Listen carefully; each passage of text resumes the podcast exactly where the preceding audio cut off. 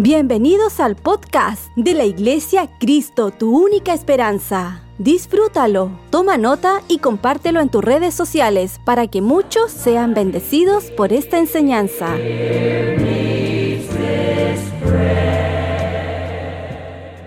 Hoy quiero hacer una consejería multitudinaria. Siempre decimos que la, consejería, hay mucha gente que quiere hablar con el pastor, hay mucha gente que quiere hablar con, con un pastor, con una pastora, y porque tiene un problema, porque hay una dificultad, porque hay una situación y porque tiene que tomar una decisión. Entonces, esta mañana vamos a hacer una consejería. ¿Qué significa eso?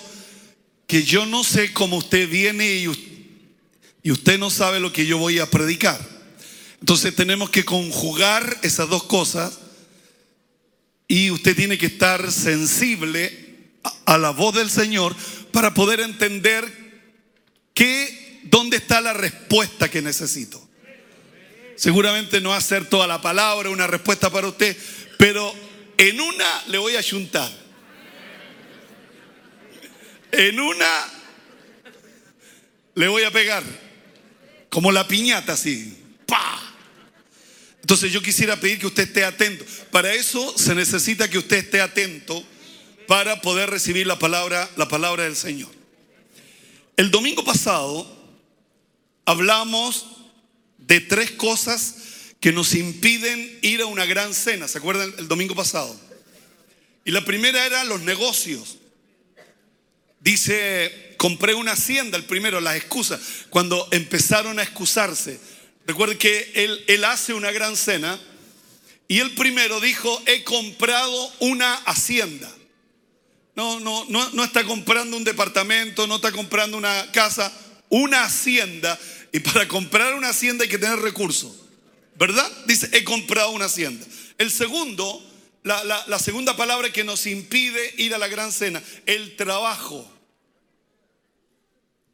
Porque dice, he comprado cinco yuntas de bueyes y necesito ir a probarlos para el trabajo. Los bueyes son para el trabajo. Y el tercero dijo, me he casado. Entonces ahí está la familia.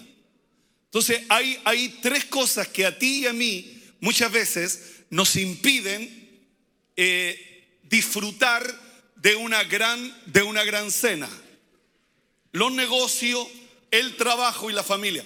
Ahora, ¿por qué Dios pone estas tres palabras que son relevantes? Es relevante el negocio, es relevante el trabajo, es relevante la familia.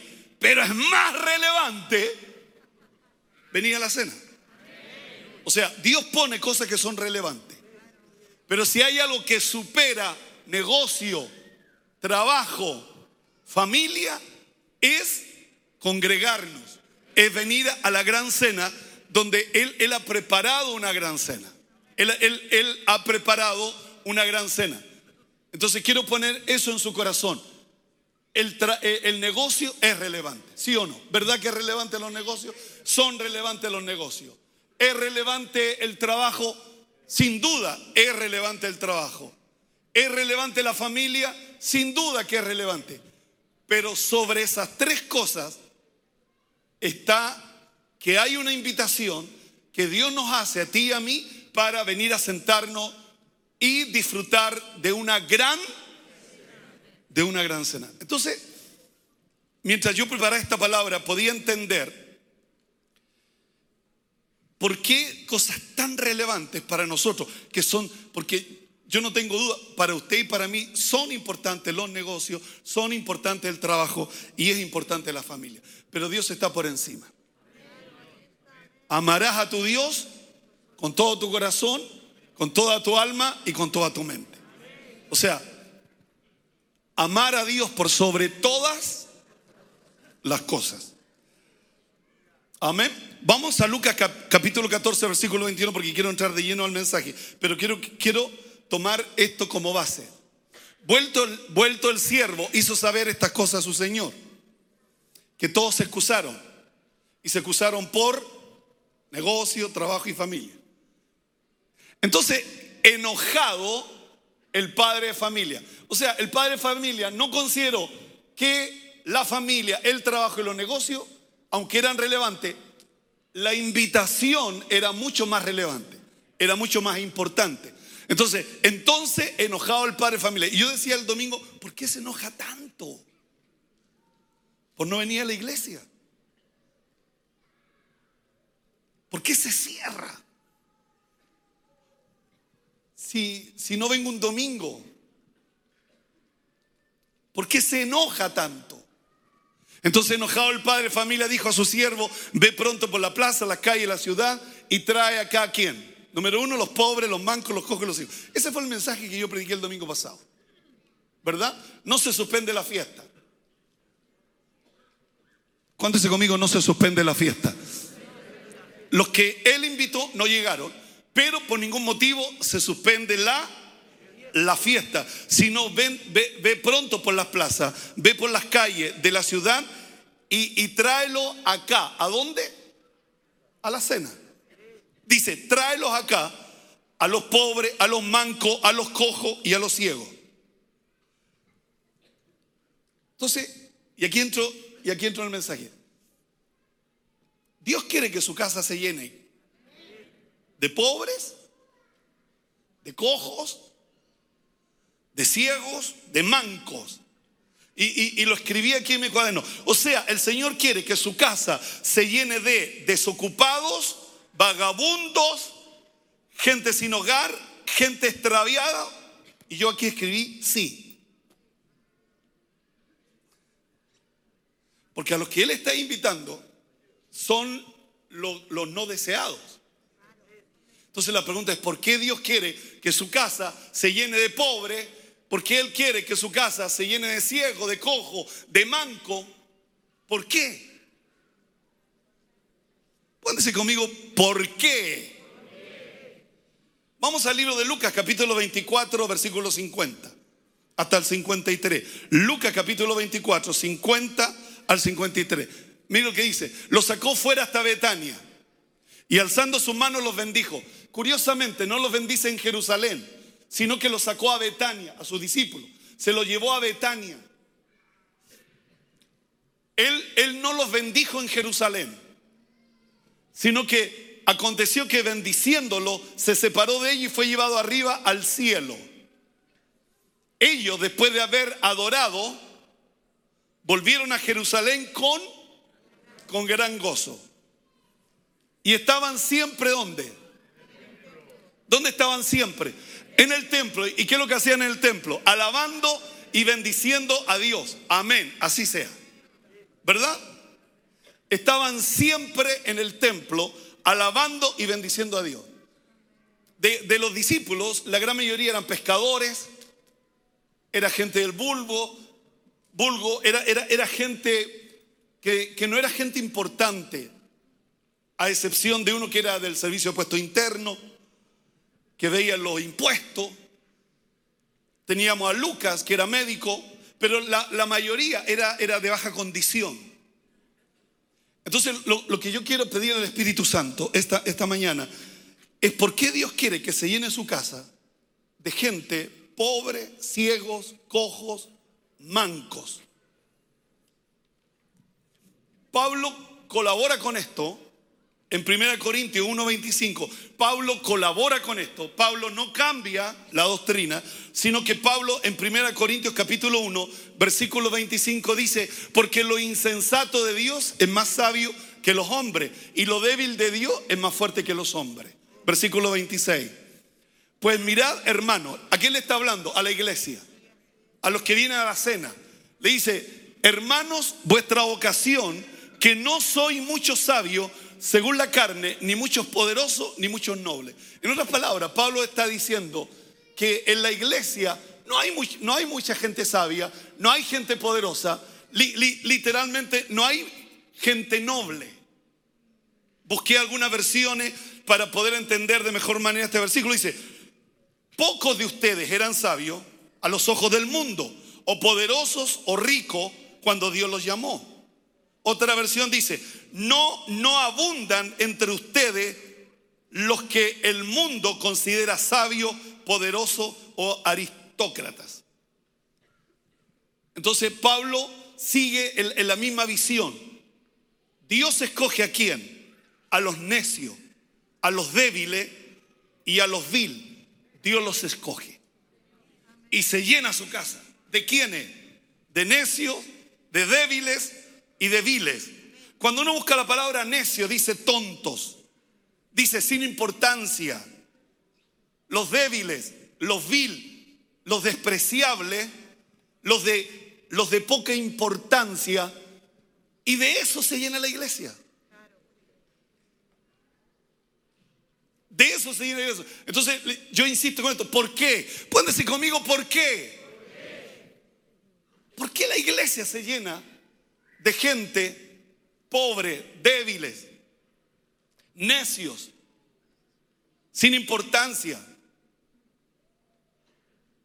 El propósito de la elección de Dios, y la respuesta la encontramos en el versículo, sigamos con el versículo 27, sino que lo necio del mundo escogió Dios para avergonzar a los sabios, lo débil del mundo escogió Dios para avergonzar a lo fuerte. Versículo 28, y lo vil del mundo y lo menospreciado escogió Dios y lo que no es para deshacer lo que, lo que es. Y aquí está la respuesta, a fin de, de que nadie, diga conmigo, nadie se jaste en su presencia. ¿Por qué? Porque para Dios en un abrir y en un cerrar de ojo te cambia. Te saca del hoyo de la desesperación. Si estás enfermo te sana. Si no tienes trabajo, Él te da trabajo. Si las puertas están cerradas, Dios te las abre. Por eso para Dios no, para, para Dios el principio no es importante. Porque ahí donde Dios manifiesta su gloria, ahí donde Dios manifiesta su poder, ahí donde Dios manifiesta su misericordia, ahí donde Dios manifiesta toda su gloria, cuando Dios te transforma en un abrir y en un cerrar de ojos, cuando Dios cambia tu lamento en baile, cuando Dios cambia tu tristeza en alegría, así, así Dios te cambia. Así Dios te cambia. Por eso para Él no es problema sacarte del hoyo de la desesperación y poner tus pies sobre la peña y poner cántico nuevo en tu boca. ¿Para qué? ¿Por qué Dios lo hace? Para que nadie se jaste. Porque no es con tus capacidades, no es con tus habilidades, no es con tu sabiduría, sino que por la gracia y la misericordia del Dios Todopoderoso, a fin de que nadie ensejaste en su presencia. Nadie.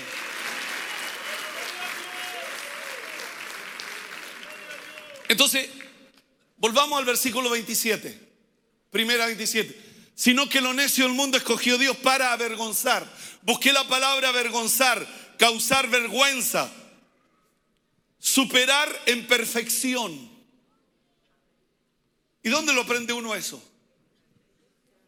En la iglesia. Porque aquí Dios te da el don de sabiduría, aquí Dios te da el don de conocimiento, aquí Dios te da el don de la fe, aquí Dios te da el don de sanidad, el don de milagro, el don de discernimiento de espíritu. Aquí en la iglesia es donde Dios te da el don de la profecía, aquí en la iglesia donde Dios te da el don de hablar lengua, interpretar las lenguas. ¿Para qué? Con un propósito, para avergonzar el débil para avergonzar al fuerte. Entonces la pregunta es, ¿por qué no vivimos esa experiencia? ¿Por qué a nosotros nos aplastan? ¿Por qué a nosotros nos humillan?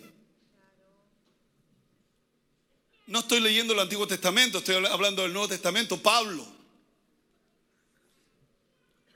Para avergonzar, ¿y cómo, y cómo los avergonzamos? Como dice la Biblia, los superamos en perfección por causa de los dones, por causa de los talentos, por causa de la gracia, por causa de la bendición de Dios. Entonces Dios te, dentro de la iglesia, te capacita, dentro de la iglesia te desarrolla escuchando la palabra, porque no es la palabra de la Universidad Católica, porque no es la palabra de la Universidad de Chile, es la palabra de Dios. Es la palabra de Dios. Es la palabra de Dios. Y Dios no es hombre para mentir. Dios no es hombre para mentir, ni hijo de hombre para arrepentirse. Si Dios lo dijo, Dios lo va a hacer. Y Dios te dijo que te iba a ayudar y te va a ayudar. Y si Él te dijo que te va a sanar, Él te va a sanar. Y si Él te dijo que te va a bendecir, te va a bendecir. A lo sumo. Porque es Dios. Porque es Dios. Dios todopoderoso. Cuéntese conmigo, todopoderoso. el propósito a fin de que nadie se jaste en su presencia. Una versión dice, por eso ante Dios nadie tiene que sentirse orgulloso.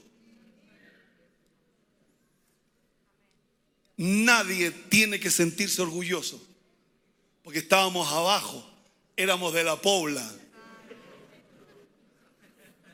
Otra versión dice, como resultado, nadie puede jamás gastarse en la presencia de Dios. Otra versión dice, ningún mortal podrá alardear de algo ante Dios. La palabra gastarse significa hablar o presumir, o presumir una persona de que tiene ciertas cualidades, aunque no las tenga pero él presume que las tiene. Un alto concepto de sí mismo, cuando no es tan así. Por eso Dios dice, para que nadie se jaste, para que nadie tenga una opinión diferente, distinta. Ningún mortal podrá alardear de, de algo ante Dios. Entonces imagínense la iglesia llena de, literalmente, llena de pobres. Y le, voy a demostrar que para Dios no es problema eso. Para Dios no es problema cómo llegaste. Para Dios no es, no es problema. El problema es de que tú te mantengas siempre parado, frenado, estancado desde que llegaste. Eso significa que la palabra no está trayendo resultado en nuestra vida porque no la estamos poniendo por obra. Entonces, de repente llevamos años en el Evangelio, llegamos pobres y seguimos pobres, esperando el bono invierno.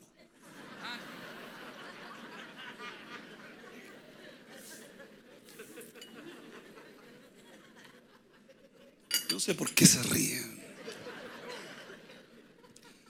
Yo le, quiero demostrar en, esta mañana a través de la escritura que para Dios no, es importante que, la iglesia esté llena de pobres, porque Él le dijo al criado, trae a los pobres.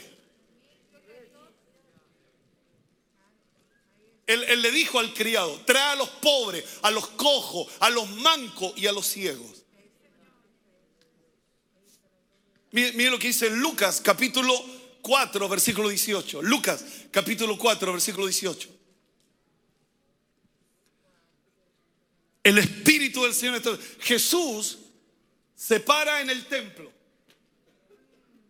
No, no, no se paró en la plaza, no se paró a las orillas del mar de Galilea, se paró en la iglesia y él le dice a toda la iglesia, el Espíritu del Señor está sobre mí y me ha ungido para darle buenas nuevas en el orden a los a los pobres.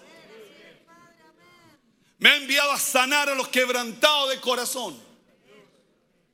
A pregonar libertad a los cautivos, vista a los ciegos, a poner en libertad a los oprimidos. O sea, vea, vea los niveles. Número uno, a los pobres. Número dos, a los quebrantados de corazón. Número tres, a los cautivos. Vista a los ciegos, a los oprimidos. O sea, si hay un lugar donde tú y yo podamos recibir de esa gracia, por eso Él invitó a una gran cena. Porque no es solo comer sino que la atmósfera que reina en esa cena. No, no, no es solo comer, sino que es la red de gente santa, de gente que ama a Dios, sino que es una red de gente santa, de gente que camina de acuerdo a la escritura, de acuerdo a la palabra. Entonces Jesús a una iglesia llena de pobres le dice, no es problema, Dios me ha ungido. Y, me fui a la palabra unción. Isaías 10:27, Isaías 10:27. Dice así Isaías 10:27. Acontecerá, ¿cuánto dice conmigo? Acontecerá. acontecerá que en aquel tiempo, diga conmigo en aquel tiempo, que su carga será quitada de tu hombro. Será quitada la carga de tu hombro. Por eso Jesús dice, el Espíritu del Señor está sobre mí, me ha ungido.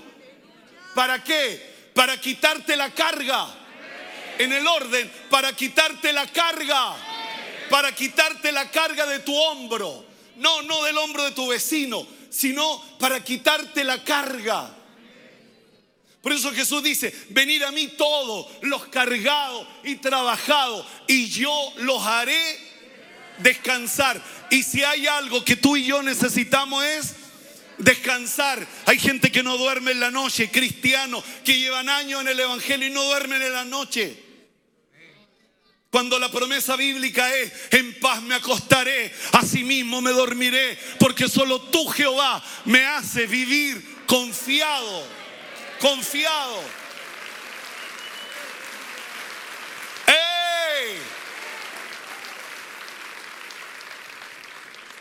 Su carga será quitada de tu hombro, coma, y, y su yugo de tu cerviz. El yugo. Y el yugo se pudrirá a causa de la unción. Por eso Jesús ahí en Lucas 4:18 dice, el Espíritu del Señor está sobre mí. Y esta es una gran cena. Y lo has invitado, ¿para qué? Para quitar la carga de tu hombro y para pudrirte el yugo de la esclavitud. El yugo de la esclavitud. Porque para eso es el yugo. Para que seas esclavo. y se pudre por causa de la unción.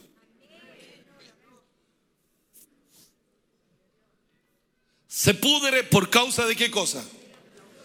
Por causa de la unción. Por eso él, él, él, se para ahí. La palabra unción significa justicia, rectitud en las operaciones y derecho para ejecutarlas.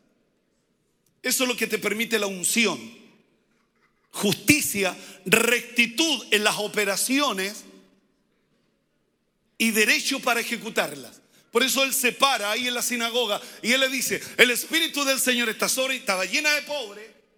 Y él dice, Dios me ha ungido para los pobres. Si el tema, y no quiero mirar a nadie, porque no quiero ofender a nadie.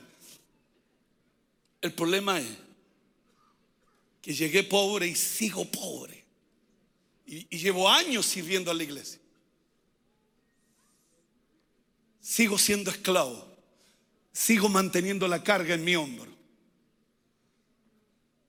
Entonces la unción de su pastor, la unción de los pastores, no ha tenido ningún resultado en nosotros. Porque seguimos siendo pobres.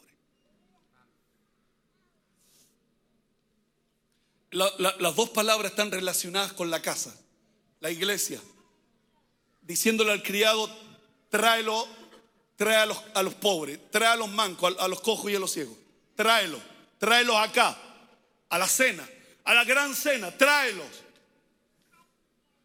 Y después Jesús está diciendo en la cena, Dios me ha ungido para darle buenas nuevas, buenas noticias. Las buenas nuevas son buenas noticias. ¿Para dársela a quién? A los pobres. Póngame una silla acá, por favor. Rápidamente, una silla. Yo era católico, apostólico y romano. Mi mamá era devota de San Sebastián. Y, y, para el 20 de enero siempre iba a San Sebastián, nos dejaba todo el día ahí. Por ahí está mi mamá. Estaba todo el día en San Sebastián.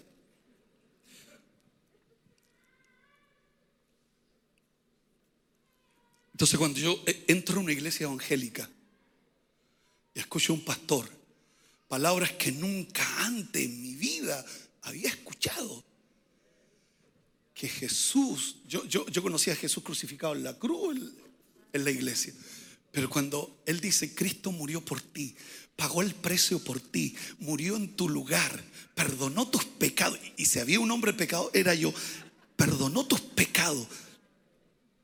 ¿Sabe cómo yo estaba en la iglesia así?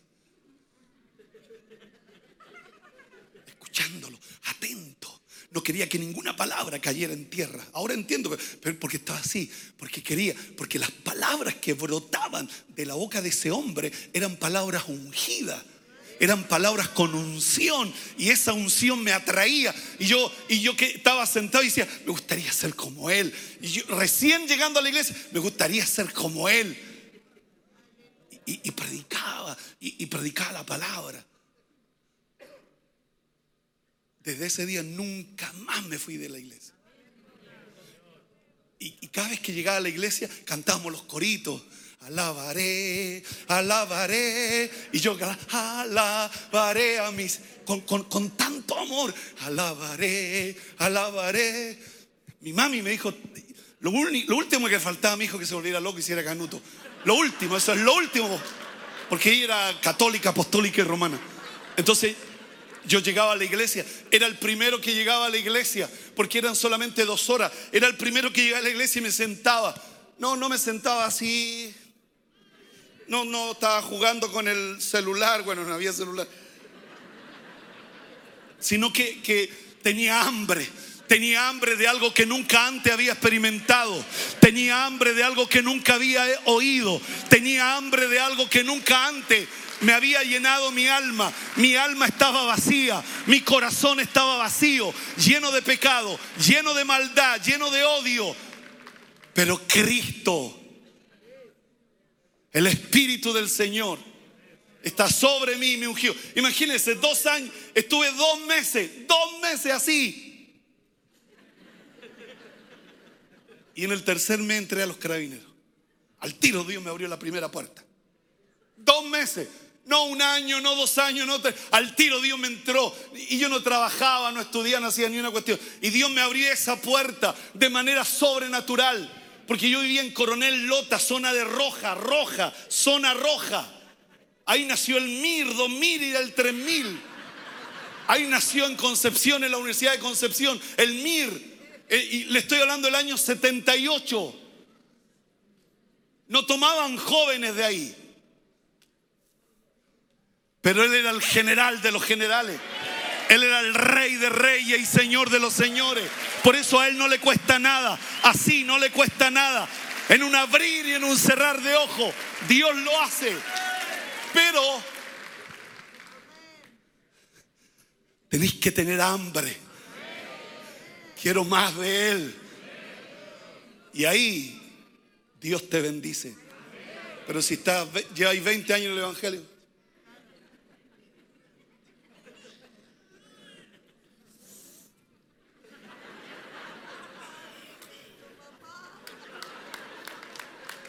Y si tocábamos el banjo, porque estaba peleado con la... Pobres, quebrantados de corazón. Me ha enviado a sanar a los quebrantados de corazón. A los que tenemos odio, rencor. No, no, no solo los pobres. Si aquí el tratamiento es completo porque te puede sanar de la pobreza y te da un trabajo o te da un negocio, pero herido. No, Él hace la obra completa.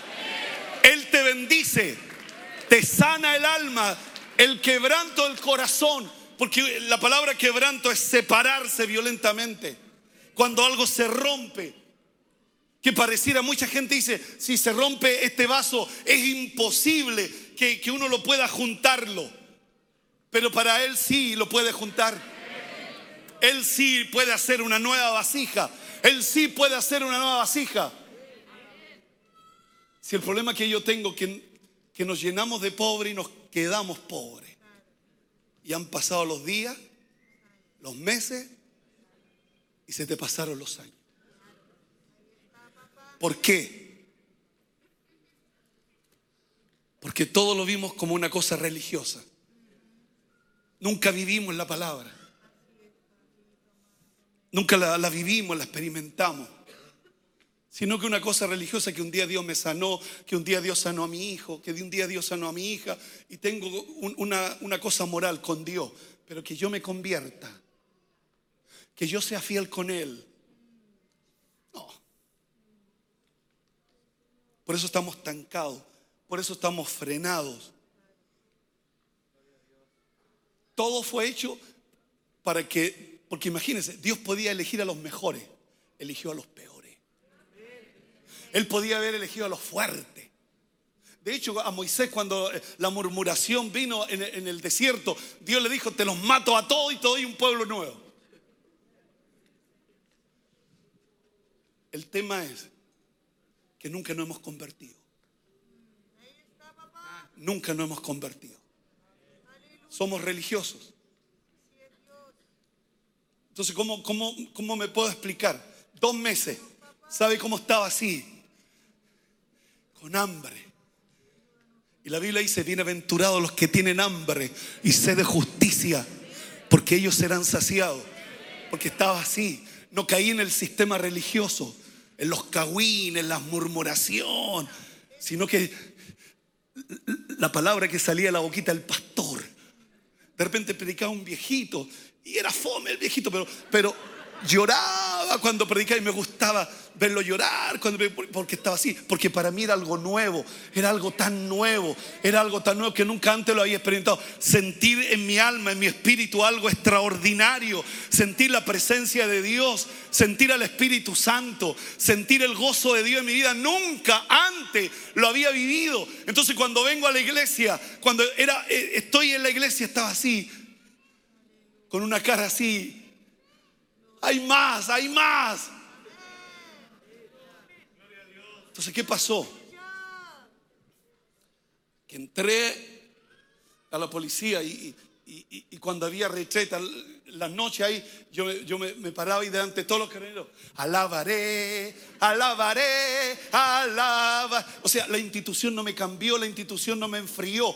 Alabaré, ah, estaba con todo el primer amor.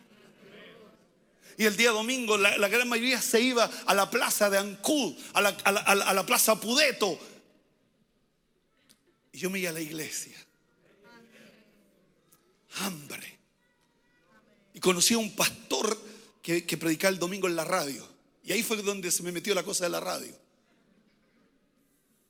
Y me acuerdo que el primer diezmo, mi primer sueldo, se lo fui a dejar a su casa.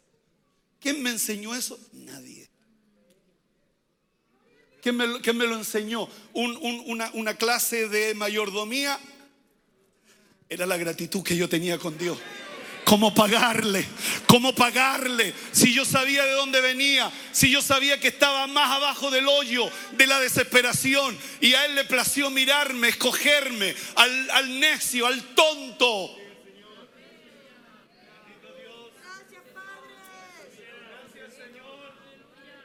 En aquel día caerá tu carga de tu hombro, será arrancada tu yugo de tu cuello. Una versión dice, en ese día el Señor acabará con la servidumbre de su pueblo, romperá el yugo de la esclavitud, se lo quitará a los hombres, de los hombros. Y quiero ponerle dos versículos para rematarla. Primera Samuel 2.8, una mujer que no podía tener un hijo. Pinina, no podía tener hijo. Penina era la que podía tener hijo. Eso fue lo que usted entendió, ¿verdad? Ana no podía tener hijo. Y cuando ella tiene un hijo, ella, ella le canta al Señor. Ella no es cantante, pero la gratitud te lleva a hacer cosas que otros no entienden. La gratitud te lleva a hacer cosas que el mundo no entiende.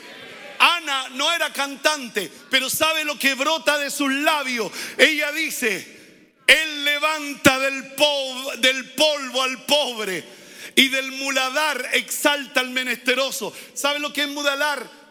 De la basura, de la basura. De ahí Dios los levanta. Y Ana cuando tiene a un hijo en, en su mano, que se llama Samuel, ella tiene un cántico para Dios, para hacerle sentarse con príncipe y heredar un sitio de honor, porque de Jehová son las columnas de la tierra y él afirmó sobre ellas el mundo. Una mujer desdichada, una mujer que vivía llorando porque no podía tener un hijo, hasta que un día el cana le dice, ¿hasta cuándo vas a llorar? Dile al que está a tu lado, ¿hasta cuándo? Te voy a soportar.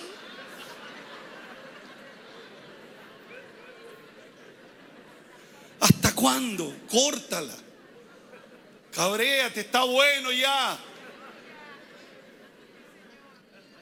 Yo, yo imagino que eso fue lo que el cana le dice a Ana. Ya está bueno, ya, si ya harto has llorado. Si no podís tener hijos, lo hemos intentado mil veces, pero imposible. Pero ella, ¿dónde vino? A la casa. Ella vino a la gran mesa. Ella vino a la mesa y, se arrodilló en el altar y, empezó a orar. Y, yo me imagino que, ella oraba con tal desesperación que el, sacerdote Elí decía, esta mujer está borracha y viene aquí a la iglesia porque era tanto su esperación. Yo imagino orando así, ayúdame.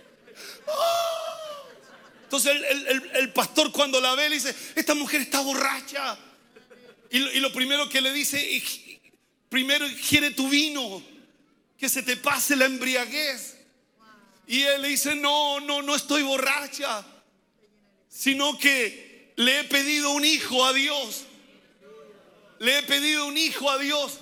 Entonces cuando Dios le concede la petición, ella dice, porque lo ha vivido. Porque es muy distinto que tú digas cosas que no vives no tienen respaldo, pero cuando tú lo vives, cuando tú sabes por lo que has pasado, cuando tú sabes que tú estuviste en el hoyo de la desesperación, tú estuviste ahí en la UCI, tú estuviste con el COVID, pero de ahí Dios te levantó, te surge, te brota de tu boca un cántico. Y, tú puedes decir, Él levanta del polvo al pobre. ¿Y quién lo levanta? El ministro Marcel, ¿quién lo levanta? Dios lo levanta. Por eso Dios te quiere en la iglesia, para que vengas a oír la palabra de Dios, porque la fe viene por el oír palabra de Dios.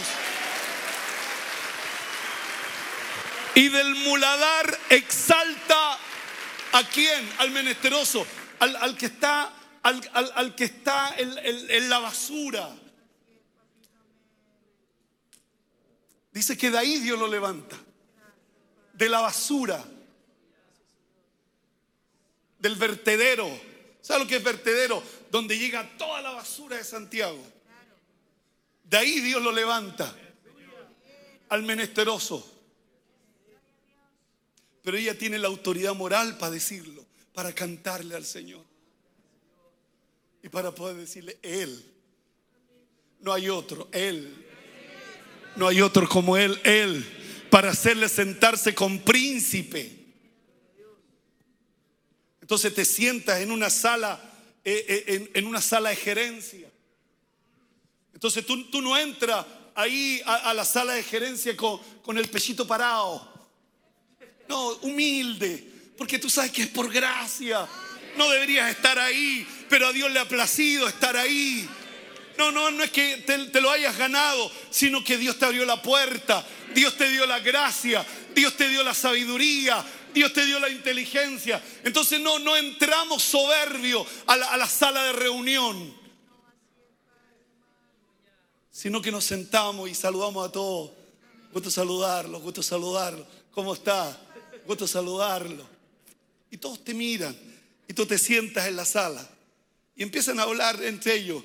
Pero cuando tú abres la boca, son palabras virtuosas porque la está diciendo un virtuoso. Uno que conoce al Rey de Reyes y al Señor de los Señores y te oyen y te escuchan y los impacta porque a ti se te revela lo que no se les revela a ellos. Y todos empiezan a respetarte y todos empiezan a escucharte porque eres distinto, porque eres diferente. Después te levanta y Dios los bendiga. Qué bueno saludarlo. ¿Cómo no? ¿Cómo no? ¿Cómo no? Y llegas a tu auto y te pones ahí en el manuri. Gracias Señor. Tuyo es el reino, tuya es la gloria, tuyo es el poder. Él es el que te sienta con príncipe. No, no, no son nuestras habilidades, no son nuestras capacidades. No, Él, Él, Él te hace sentarte con príncipe.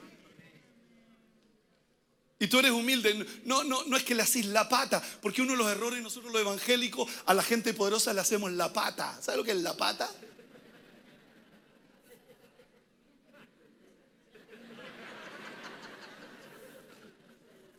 No, Dios nos pide que solo seamos humildes. Pero no le hacemos la pata a nadie. Porque de Jehová son las columnas de la tierra. Él las sostiene. Y Él afirmó sobre ella el mundo. Lucas 1.52 y termino que suba el coro, por favor. Lucas 1.52, ¿sabe quién lo dijo? María. María, la madre de Jesús. Cuando el ángel le dice, bienaventurada tú eres entre todas las mujeres, de todas las mujeres, tú eres bienaventurada. De todas las mujeres. Dios te ha escogido a ti, le dijo. A ti Dios te ha escogido. De todas. Dios a ti te ha escogido, le dijo. Por eso eres bienaventurada. Y la palabra bienaventurado es dichoso, alegre, felices. Porque el Espíritu Santo le dijo, vendrá sobre ti y vas a tener un hijo, le dijo. Y ella en su humildad le dice, ¿cómo será esto? Porque no había en el Antiguo Testamento una experiencia de una mujer que tuviera un hijo sin haber tenido una relación con un hombre. No había una experiencia. Y ella le dice, ¿cómo será esto? Ella no se puso cuática, dijo, ¿cómo será esto? Porque era algo nuevo. Ella era virgen.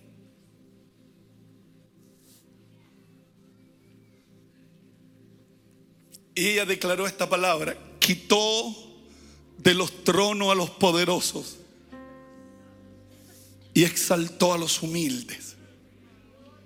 A los hambrientos colmó de bienes y a los ricos envió vacío. ¿De, de dónde nacen esas palabras en la boca de mujeres? Por lo que han vivido, por lo que han experimentado aprenden del dolor. No se refugian en el dolor, aprenden del dolor. Y las palabras que brotan son palabras tremendas, porque es la gratitud. De saber que María, de todas las mujeres, ella fue escogida por Dios elegida por el Señor para que naciera su hijo. Yo no sé qué evangelio llevamos.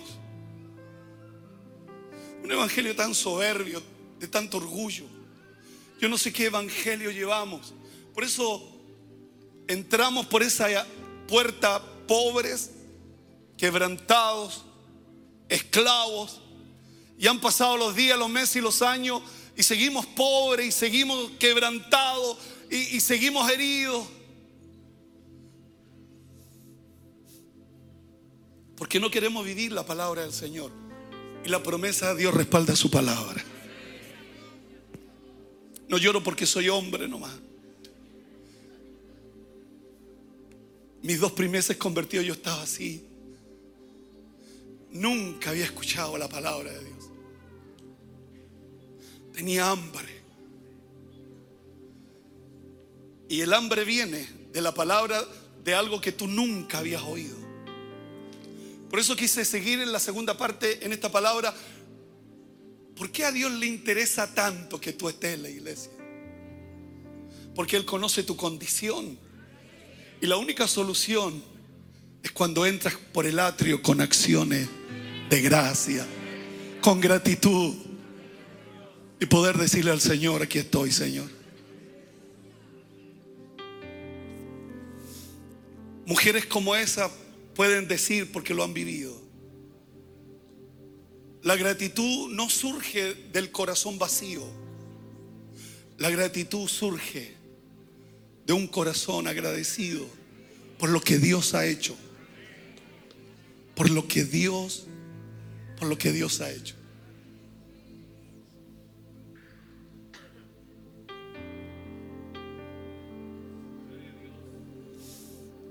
Esta mañana Dios te ha invitado a esta cena. Y todos los que estamos aquí tenemos que irnos plenos, llenos de saber que Dios, mi mamá, ahora le digo mi mamá, ¿dónde mi mamá? Se escondió mi mamá. Pero si hay alguien que me conoce, que me formó, que me crió y que sabe las tonteras que hizo, esa fue mi mamá. Cuando yo le dije entré a carabinero no me creía. Si había sido un fracasado toda mi vida, un necio, un vil. Yo sé lo que te estoy hablando.